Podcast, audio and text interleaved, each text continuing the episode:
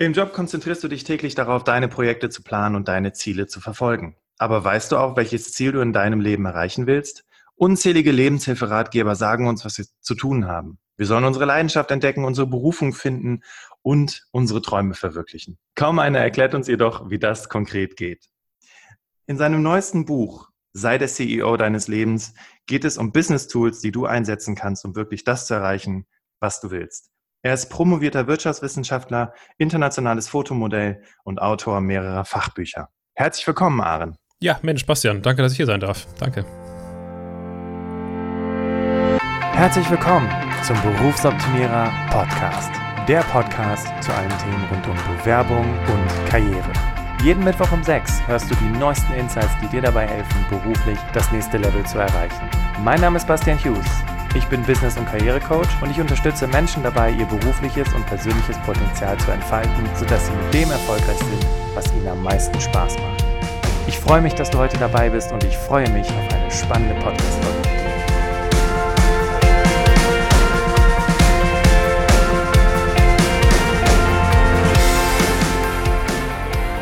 Liebe Hörerinnen, liebe Hörer, wie immer sprechen wir in Teil 1 über die Person. Das heißt, du hast in der ersten Folge die Gelegenheit, Aaron kennenzulernen, seinen Lebensweg äh, mitzubegleiten und ähm, ja, für dich auch die Frage zu beantworten, okay, weiß dieser Mann, wovon er redet?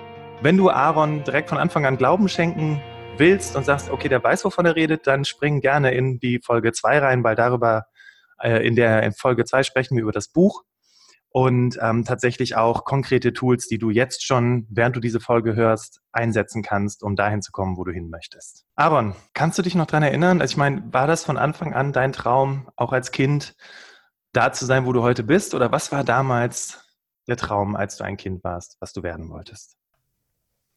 Also als Kind wollte ich äh, vieles werden. Ich erinnere mich noch sehr gut daran, dass ich immer ganz viel sein wollte. Ich meine, natürlich gab es so dieses Fußballprofi, ne, das ist so der Klassiker als, als kleiner Junge.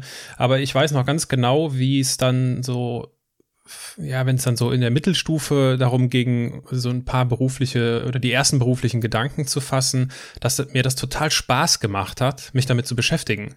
Und das unterschied sich auch zu meinen, also zu meinen Geschwistern. Also ich habe mehrere Geschwister bei denen war das nicht so, bei denen war das eher so ein bisschen mühsam und äh, mir hat das große Freude gemacht. Ich habe beispielsweise, es gibt ja dieses, ich weiß nicht, ob es das heute noch gibt. Es gab, äh, ich habe 2007 Abi gemacht, da gab es diese dicken grünen Studien- und Berufswahl. Äh, Bücher, wo so alle Studiengänge und alle Ausbildungsberufe aufgezählt sind. Und ich habe das geliebt, da durchzublättern, mir anzugucken, was es gibt und äh, irgendwas rauszusuchen. Was ich damit sagen will, ist, äh, mir hat das immer schon Spaß gemacht, mein Leben zu gestalten und das ist das, was ich heute mache. Und ich habe immer schon einen Drang dazu gehabt, sehr selbstbestimmt zu leben. Das fing bei mir auch sehr früh an.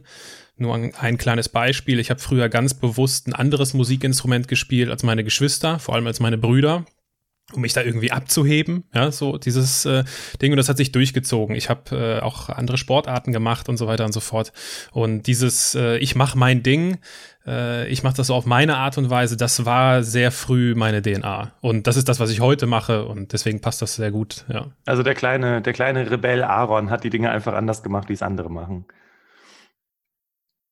Ja, äh, äh absolut. Also mhm. absoluter Dickkopf Ne? Und äh, das hat ja immer zwei Seiten. Also dieser im, in, in meinem, also ich komme, ich war im Radsport dann später, nachdem das mit dem Fußball nichts geworden ist und war da sehr intensiv äh, involviert.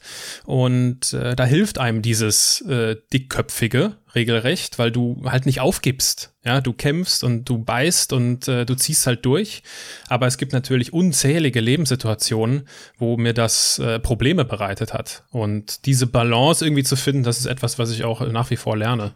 Du hast äh, ne, so den, den Traum eines jeden Jungen, hast du gerade angesprochen, äh, oder fast, also der meisten Jungs Profifußballer zu werden. Ich erinnere mich noch an diese kleinen äh, Freundschaftsbücher, die man damals in der Schule hatte. Ich denke, wir sind da ähnliche Generation.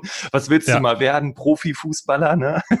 ähm, Du hast gerade gesagt, äh, es hat damit nicht geklappt. Hast du einfach gesagt, okay, ich mache was Anständiges äh, oder warum hat es mit der Fußballerkarriere nicht geklappt? Nee, das hat ganz, das hat einen ganz anderen Grund gehabt, an den ich mich auch so richtig nicht mehr dran erinnern kann und darüber ärgere ich mich manchmal.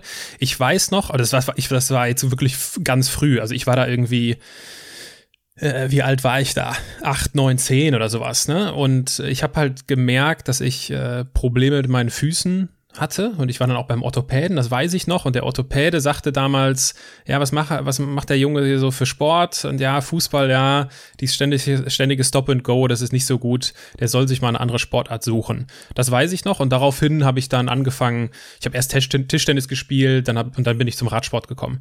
Und ich denke mir aber auch so manchmal, ja, war das jetzt wirklich so schlimm? Und äh, hast du das hast nicht irgendwie zu früh aufgegeben, weil das war irgendwie kurz vor der D-Jugend, also ey, richtig jung noch. Und äh, ich muss aber feststellen, wenn ich heute viel laufe, laufen ist nicht mein Ding. Also ich, okay. äh, wenn ich viel laufe, kriege ich schnell so ja, ich kriege aber schnell Beschwerden und von daher glaube ich, dass der Orthopäde damals äh, recht gehabt hat und es ist jetzt kein großartiger Fußballprofi an mir verloren gegangen. okay, und dann hast du aber für dich gesagt, okay, ich möchte aber trotzdem Sport machen. Dann bist du in den Radsport gegangen. Also wirklich Radsport, Radsport oder bist du einfach ein bisschen mit dem Fahrrad durch die Gegend gerade? Nee, genau. Das ist äh, wunderschön, dass du das ansprichst. Das ist eine, das ist eine ganz wichtige Differenzierung. Äh, richtig Radsport. Also äh, Radfahren, also wir sind Rad gefahren und wir sind nicht Fahrrad gefahren. Ja, so, das ist so die terminologische Differenzierung. Äh, das fing bei mir an, natürlich inspiriert durch den großen Lance Armstrong. Äh, waren früher viel in der Schweiz und dann habe ich halt irgendwann angefangen, mit meinem Mountainbike da durch die Gegend zu fahren. Auch irgendwie völlig viel zu weit und viel zu lang äh, für die Verhältnisse.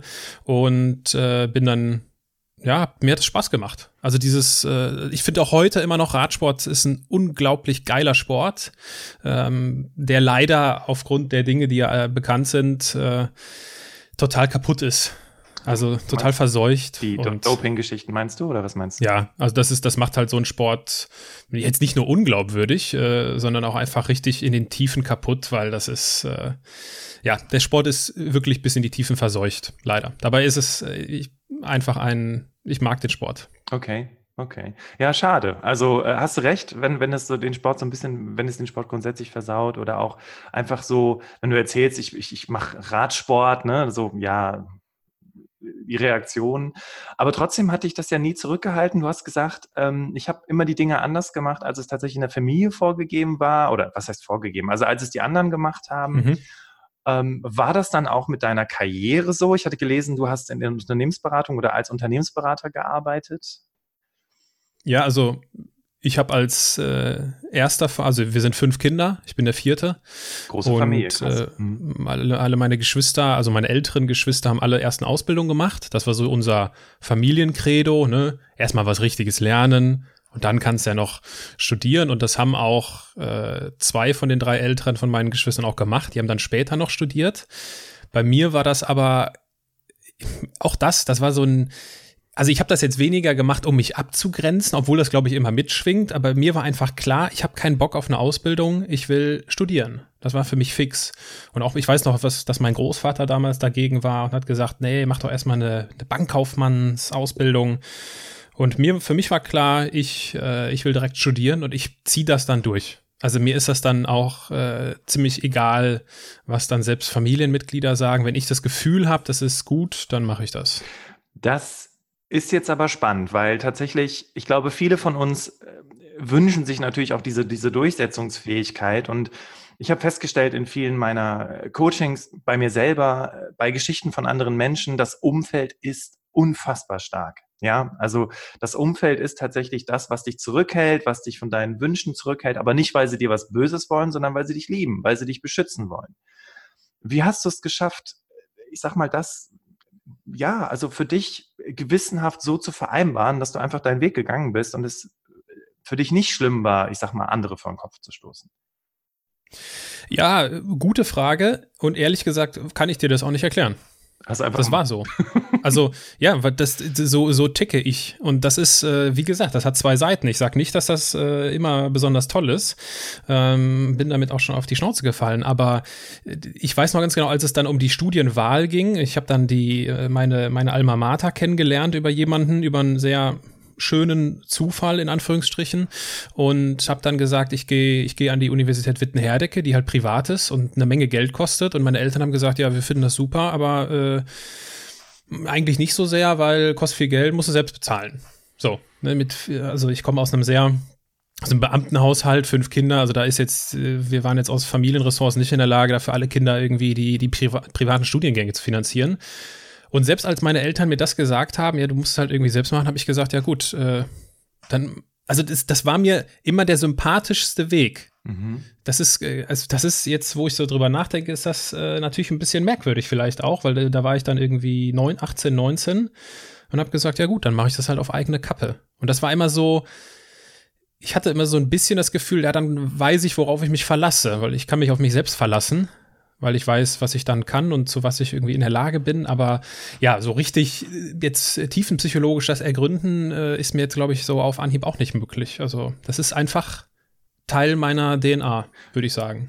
Gut, gut, dass der Berufsoptimierer Podcast kein Psychologie-Podcast ist. Ja. Auch wenn der kleine Hobbypsychologe in mir gerade sagt, lass uns reden, ich will das wissen. ähm, aber was mir tatsächlich in den Sinn kommt, ist, ähm, du hast gerade gesagt, du hast dann äh, gesagt, okay, äh, diese Uni, die kostet viel Geld, dann mache ich selber. Äh, was hast du denn dann gemacht? Hast du BAföG beantragt, bist Zeitung austragen gegangen mit 18, 19, ja gut, vielleicht ein bisschen zu spät. Was hast du gemacht, um es zu schaffen? Ja, mit Zeitung austragen und BAföG kommst du bei so, so einer privaten äh, Ausbildungsstätte nicht so weit. Ja, das äh, kostet dann noch ein bisschen mehr. Ja. Äh, ich habe äh, das große Glück, und das ist halt das Bunte an meiner Biografie, du hast es ja im Intro auch aufgegriffen, dass ich äh, viele, viele Jahre sehr intensiv als äh, Model arbeiten durfte und das zum Teil auch noch darf. Also wenn es noch was Spannendes gibt, mache ich sogar immer noch. Und äh, das fing damals an. Also das fing so mit, äh, kurz vorm Abi fing das an. Und ähm, das steigerte sich also von jetzt auf, aus der Einkommensperspektive konnte ich dann so langsam merken, ach so, ah ja, du kannst ja hier Geld verdienen. Und auch meine, meine Eltern haben mir das am Anfang auch nicht geglaubt, wie, damit kann man doch kein Geld verdienen. Und äh, zu dem Zeitpunkt, wo es dann um die Studienwahl ging, war mir aber klar, ich könnte in der Lage sein, davon zu leben. Und das hat mir letztendlich alles finanziert. Also ich habe meinen kompletten Bachelor, meinen Master, meine gesamten Lebenshaltungskosten, äh, alles, alles finanzieren können, auch ehrlich gesagt ohne Probleme, ähm, weil das einfach ein gut bezahlter Job ist und ich gleichzeitig noch andere Annehmlichkeiten mitnehmen durfte, wie äh, ohne Ende gereist, viel gesehen, viele Menschen kennengelernt, äh, extrem viele Erfahrungen sammeln dürfen, die nicht immer gut waren, was aber dann trotzdem wertvoll ist. Und äh, von daher bin ich extrem dankbar. Und ich empfinde das als Privileg, das äh, so machen, äh, so machen zu dürfen. Und äh, ja, war immer darauf bedacht, dass dann zu nutzen. Also nicht mhm. irgendwie dann da Geld zu verdienen und sagen, oh ja, geil, jetzt kann ich irgendwie auch viel Geld ausgeben, sondern mir war klar, es ist für mich Mittel zum Zweck. Krass. Also ich höre jetzt gerade irgendwo so ein bisschen die Stimmen, die halt so sagen, ja, toll, hat er halt Glück gehabt, ist er Fotomodel geworden. Äh, Hattest du Glück gehabt oder was war, wie, wie, wie also ich, ich merke gerade, wir machen gerade zwei Stränge auf. Wir machen einmal den beruflichen Weg zum Unternehmensberater auf und einmal den Weg zum, äh, zum Fotomodel. Aber vielleicht kannst du es ganz kurz anreißen, wie du das geschafft hast, weil das war ja schlussendlich der Weg, wie du dir dann auch dein Studium ja. und viele Dinge weiterfinanzieren kannst. Die, die, beiden Wege gehören auch zusammen, aber äh, das, ist, das ist ein anderes Thema. Ähm, das ist eine sehr gute Frage mit dem Glück. Natürlich stimmt das irgendwo. Also ich, ich kann nicht, also ich bin meinen Eltern dankbar. So, ich kann dafür nichts jetzt, dass ich irgendwie so aussehe, dass manche Leute dafür Geld bezahlen, dass ich ihre Klamotten tragen darf und auf irgendeinem Plakat hänge. Mhm. So, damit, damit habe ich nichts zu tun. Das Einzige, was du als Model machen kannst, ist, du kannst irgendwie gesund leben, du kannst irgendwie ins Fitnessstudio gehen, aber ganz ehrlich, das sind am Ende vielleicht die zwei Prozent, die du beeinflussen kannst. So.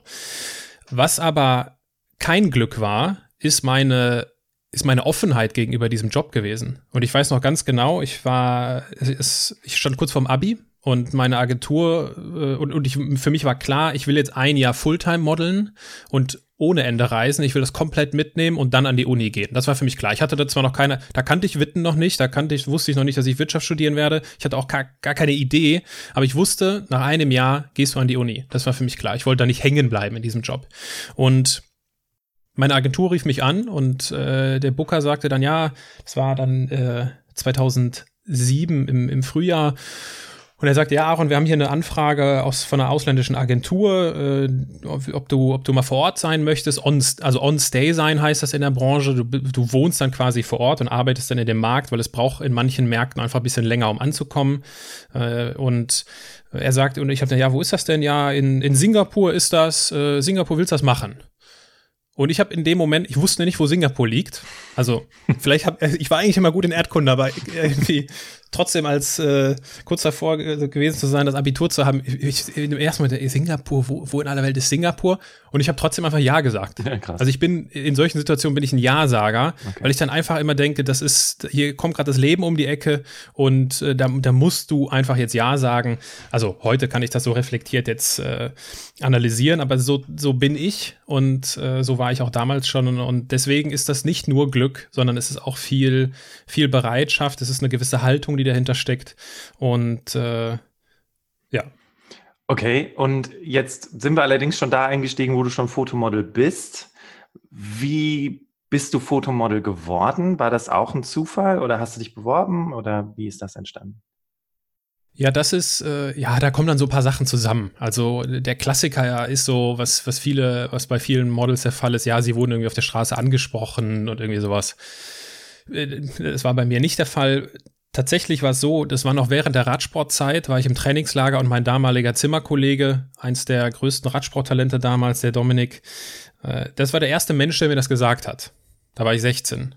Und er sagte zu mir, Mensch, Aaron, warum modelst du nicht eigentlich? Damit kannst du dir später dein Studium finanzieren.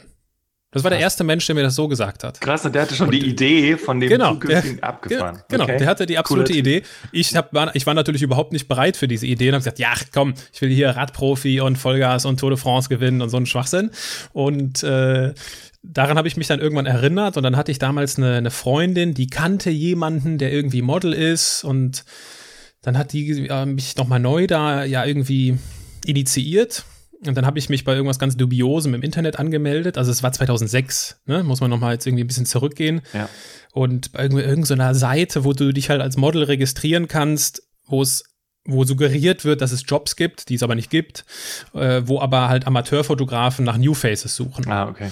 Und so bin ich an meinen ersten Testshoot gekommen, das war am 11. März 2006 und äh, mit diesen Bildern ist dann der Bekannte von meiner damaligen Freundin zu seiner Agentur nach Düsseldorf gegangen und die Agentur hat gesagt, den würden wir mal gern kennenlernen und dann fing das alles an. Dann bin ich in die Düsseldorfer Agentur gekommen, hatte dann das Glück, sehr schnell zu verstehen, dass Düsseldorf der falsche Markt ist für mich und ich in der, in der Hamburger Agentur müsste. Und ich bin dann auch im Jahr 2006 noch zu meiner heutigen Mutteragentur gewechselt und bei denen bin ich seit 2006. Krass. Also weißt du tatsächlich, äh, einige, die jetzt hier zuhören, ja, Zufall, ja, Glück. Ne? Ähm, ganz kurz äh, Mini-Anekdote, Klientin von mir, ähm, lange in der Kundenbetreuung gearbeitet, hat sich immer für Outdoor interessiert und hatte irgendwie immer so diese Spinnerei, Fotomodel zu werden für Outdoor-Sachen. Und äh, war bei mir auf dem Workshop hat dann mit anderen darüber gesprochen, hat dann gesagt, ja, ich habe diesen Traum und alle, auf einem Workshop ist die Energie ja eine andere. Da hast du keine Leute, die sagen, ja, das genau. klappt eh nicht, das wird nix, bla. Sie hat den Gedanken weiterverfolgt und jetzt, das finde ich immer so geil an ähm, Zufällen. Also Zufälle, weiß ich nicht, ob es sie gibt. Äh, sie hat dann äh, immer mehr davon erzählt. Immer mehr Menschen. Und das ist ja der Punkt. Du erzählst anderen Menschen davon. Und ähm, irgendwann sagte ihr Freund, weiß nicht, warum es so lange gedauert hat, aber irgendwann sagte ihr Freund, du hör mal, Kumpel von mir, der ist äh, Profifotograf und arbeitet für viele große Modelagenturen, hast nicht mal Lust, bei dem ein paar Fotos zu machen? Und sie so, äh, das sagst du mir jetzt. Gut, guter Mann. Ja, genau. Und ähm, tatsächlich ist es aber heute so, dass sie äh, ja, sich bei Agenturen beworben hat. Die haben ihre Fotos von einem sehr professionellen Fotografen. Das ist ja auch nochmal ein wichtiger Wert. Und so ergeben sich die Dinge. Und so, also ich glaube, was die, was die Christian Bischof sagt immer so, die Vertikale, die sich da durchzieht, ist auch den Mut zu haben, sich nicht gegen diese, ja, diese Stimmen von anderen Leuten, ja, das klappt eh nicht, es gibt so viele Models, das wird eh nix, sich dagegen zu stellen, einfach zu sagen, ist mir egal, ich mach's trotzdem und guck, was passiert. Mhm. So. Ja, also ja, genau. Aber äh, ja, das mit dem, das mit dem über Träume reden, das ist, ich, das kann ich nur noch mal unterstreichen. Also das ist äh, so, so mächtig, damit nicht hinter dem Berg zu halten und mit Leuten einfach darüber zu sprechen, was du vorhast. Also das ist, äh, hat der, der, der Dirk Müller, der Mr. Dax, äh, bei mir im Podcastgespräch auch gesagt, dass er das jung, das ist sein Ratschlag an junge Leute gewesen. Er hat gesagt, äh, redet über eure Träume. Weil ihr wisst, ihr könnt euch gar nicht vorstellen, wer euch dann zuhört und der kennt wiederum den und der hat mal von dem gehört und dann so funktioniert tatsächlich das Leben. Ja. Es, es ist total verrückt. Ja, ich könnte noch eine Geschichte erzählen, aber dann würden wir nur Geschichten erzählen. Ja. Machen wir weiter. wie ist es dann, äh, wie ist es dann weitergegangen? Okay, Model, du hattest gerade gesagt, Model und, und Job hat sich dann irgendwann so, ist dann so in eine Bahn gelaufen irgendwann. Ähm, du bist wiedergekommen von Singapur ähm, Studium angefangen, Master gemacht, hast du gerade gesagt. Du hast promoviert, hatten wir äh, am Anfang gesagt. Ähm, ja, wie bist du dann dahin gekommen, wo du heute bist? Was, wie hat sich das alles Ja, äh, das sind natürlich dann ganz viele bunte Dinge, die da irgendwie zusammenkommen. Ähm, also, dass das das sind natürlich zwei unterschiedliche Laufbahnen. Du hast das eben schon richtig gesagt. Was ich dann meinte, ist, ich weiß heute, dass viele Dinge, die ich im, beim Modeln gelernt habe, mich dazu gebracht oder mich zu einem besseren Berater machen oder zu einem besseren Unternehmer auch. Also ich habe viele Dinge in dieser Branche gelernt, die ich weder an der Uni gelernt habe, noch irgendwie im, in meinem Job.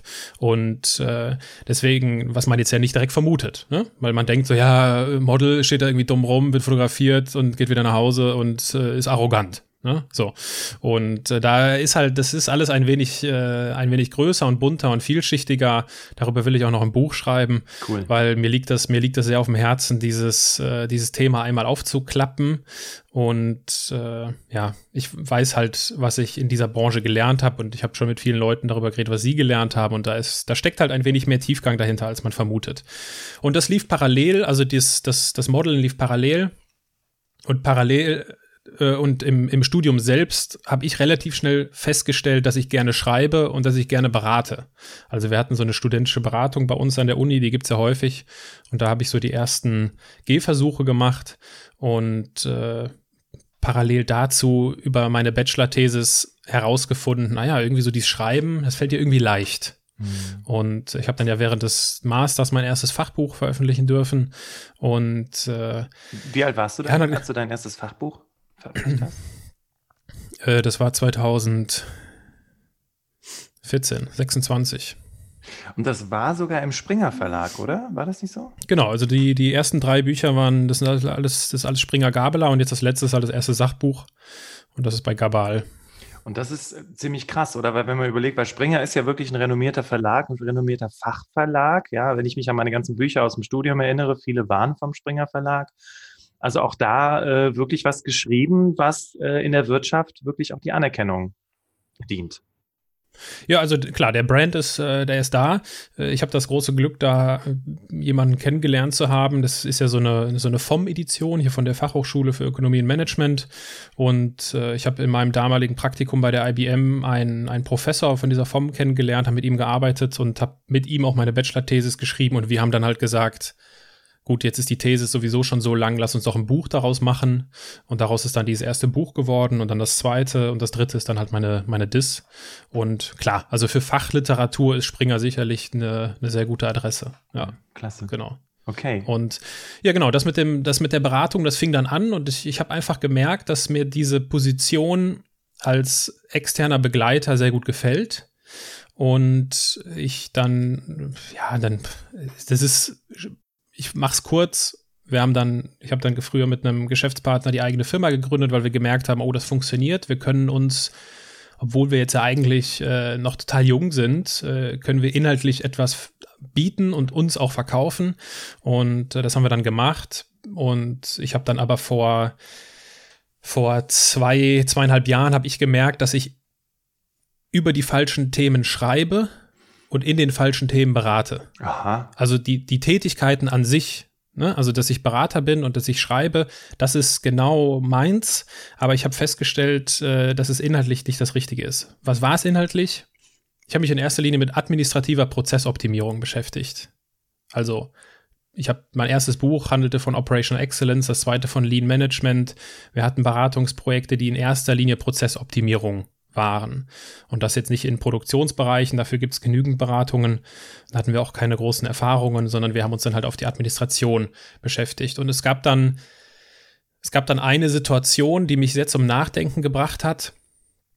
Und da war ich bei einem, bei einem Kunden und es war Montagmorgen und ich stieg in den, in den Aufzug hatte halt mein Auto unten geparkt und dann hält der Aufzug in dem, im Erdgeschoss. Ne? Und dann stieg eine Mitarbeiterin äh, in, den, in den Aufzug und äh, gibt es diese peinliche Stille ne? im, im Aufzug, kennen wir ja alle. Mit Aufzugsmusik oder ohne? Ohne Aufzugmusik, deswegen dann noch schlimmer. noch, noch, noch schlimmer. Und, äh, und einer Weile, und man grüßt sich natürlich kurz, weil man, sie war auch Teil unseres Projektes. Und, äh, und dann guckt sie mich irgendwann so an und seufzt, ach, Montag, ne? Und ich dachte mir in dem Moment so, warum habe ich Lust, jetzt zur Arbeit zu gehen und sie nicht? Hm. Wo ist der Unterschied? Okay. Ganz zu schweigen davon, dass das für mich eine wichtige Mitarbeiterin war für den Projekterfolg und mir das überhaupt gar keine Freude gemacht hat, zu sehen, dass sie keinen Bock auf ihren Job hat. Und äh, das hat mich sehr zum Nachdenken gebracht und äh, ich habe dann, und das ist übrigens auch der Grund, warum ich dieses Buch geschrieben habe, ich habe dann durch Arbeit an mir selbst herausgefunden, dass äh, ich mich sehr gerne mit persönlichen Fragestellungen beschäftige und dass das Teil meines, ich spreche davon im Buch immer vom roten Faden meines Lebens, dass das Teil meines roten Fadens ist, persönliche Fragestellungen. Und ich musste halt damals feststellen, von persönlichen Fragestellungen war ich sehr weit entfernt. Ich habe über Prozesse geschrieben und, über, mit, und mit Prozessen beraten. Das hat mit persönlichen Fragestellungen nicht viel zu tun gehabt.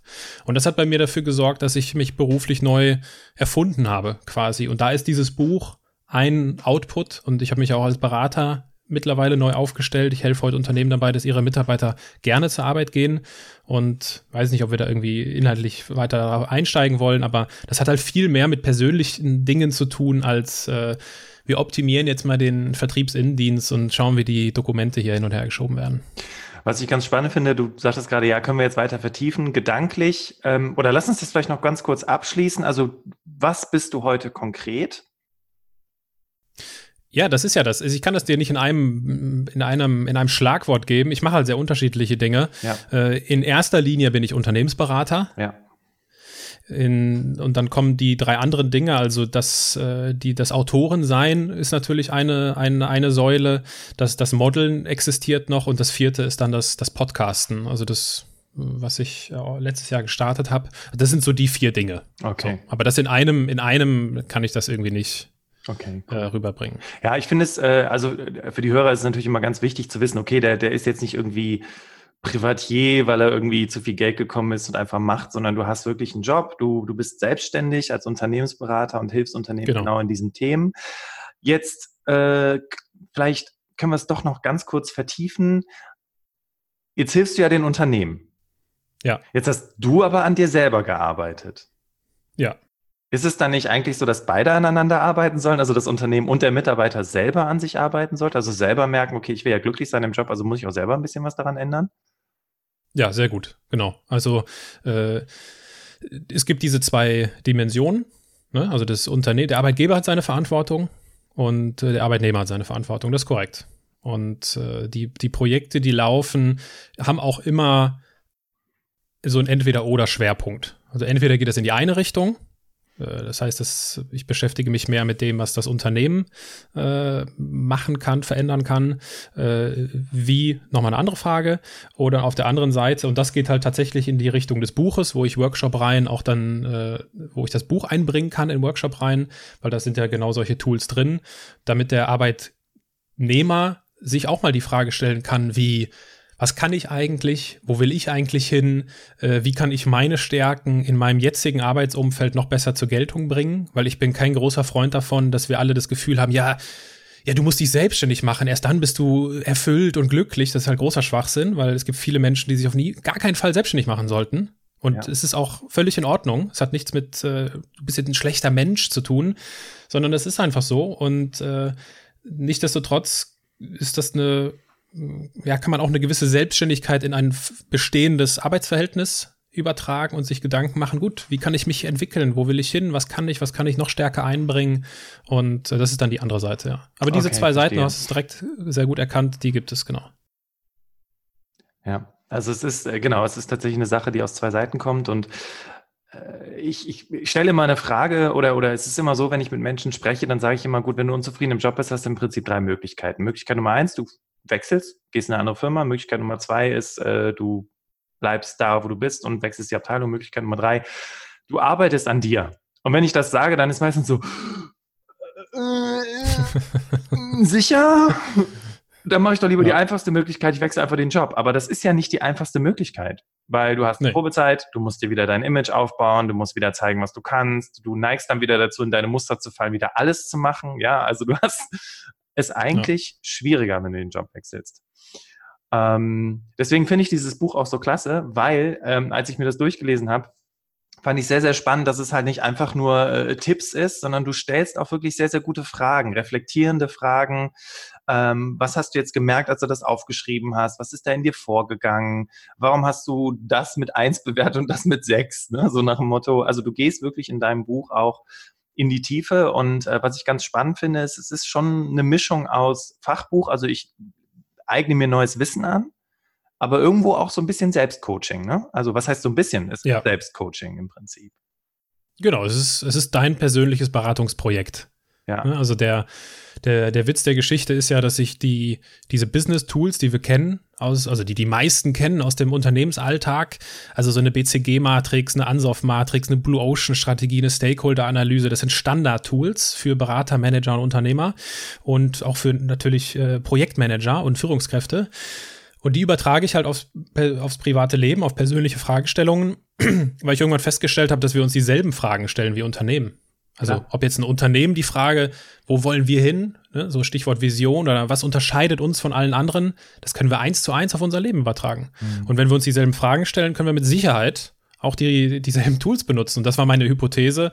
Und deswegen habe ich mir so viele Tools angeschaut, wie es geht, über 180 Stück und habe halt die 33 herausgefiltert, um zu sagen, die lassen sich anwenden, aber dann jetzt auch nicht in, im Sinne eines Kompendiums, sondern hier, hier sind 33 Tools, viel Erfolg damit, sondern vielleicht macht es Sinn, so eine Art Reihenfolge zu haben. Ja. Ne? Und das, das weiß ich natürlich als Berater. Ich, hab, ich denke in Projekten und in Projektphasen und natürlich bauen die aufeinander auf und es macht Sinn, erst dieses Tool zu machen und später das. Und äh, das ist quasi äh, das Buch. Also es ist kein Buch, was man einfach mal so äh, durchliest und sich inspiriert fühlt und motiviert fühlt und sich dann irgendwie ne, so denkt, ah ja, das, das Leben ist ja doch ganz nett, sondern das ist halt tatsächlich ein, es ist halt was zum Machen. Ja. Weil aus meiner Sicht, das ist meine Erfahrung, gibt es tausend äh, Leute, du hast es in dem Intro auch vorgelesen von der Rückseite des Buches, es gibt viele, die uns sagen, was wir machen sollen.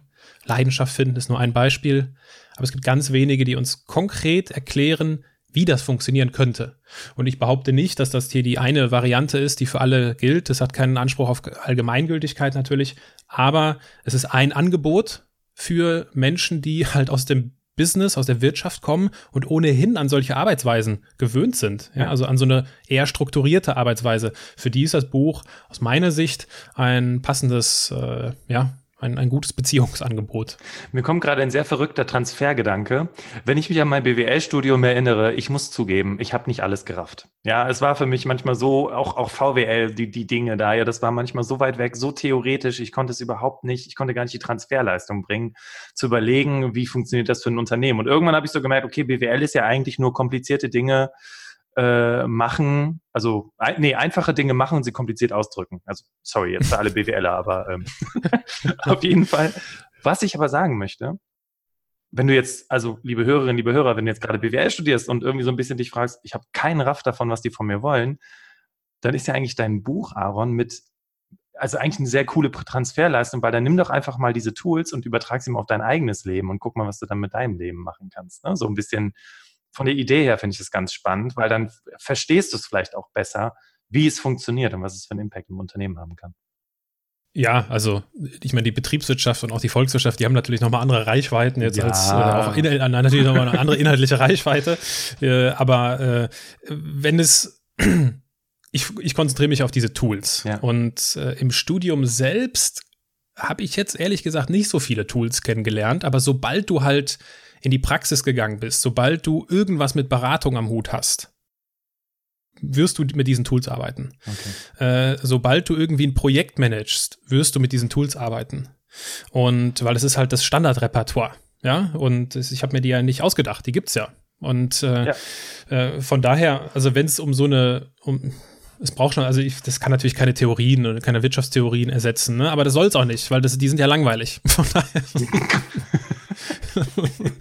Von daher ist das äh, eher hier an anwendungsorientiert.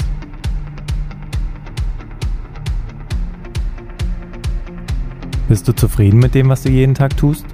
Was ändert sich für dich, wenn du entdeckst, was in dir steckt? Du bist eingeladen, mit mir deine Talente zu entdecken.